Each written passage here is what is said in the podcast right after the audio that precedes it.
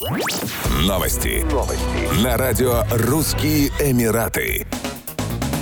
Объединенные Арабские Эмираты получат статус партнеров Шанхайской организации сотрудничества по диалогу, сообщил президент Узбекистана Шавкат Мирзиёев на саммите в Самарканде. Аналогичный статус будет предоставлен Бахрейну, Мальдивским островам, Кувейту, Египту, Катару и Мьянме. Между тем, Иран уже подписал меморандум о вступлении в ШОС. Беларусь также начала процедуру присоединения к организации. В начале августа сообщалось, что к ШОС намерены присоединиться еще 10 государств, в том числе Объединенные Арабские Эмираты, которые попросили просили предоставить им статус члена организации, минуя бюрократические процедуры. По итогам Самаркандского саммита список стран-членов пополнится шестью наименованиями. 16 сентября лидеры Индии, Казахстана, Киргизии, Китая, Узбекистана, России, а также Таджикистана и Пакистана встретились в рамках саммита в узком составе в Самарканде. После этой встречи начался саммит в расширенном составе. По итогам заседания подписана Самаркандская декларация ШОС.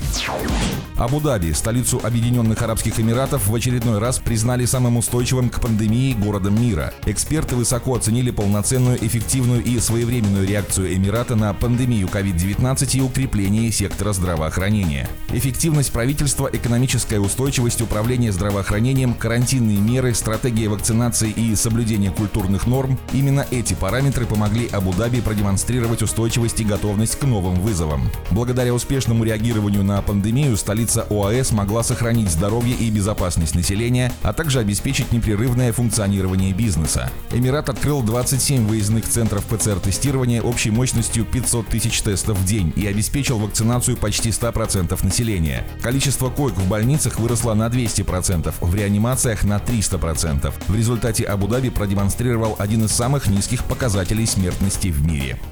Еще больше новостей читайте на сайте RussianEmirates.com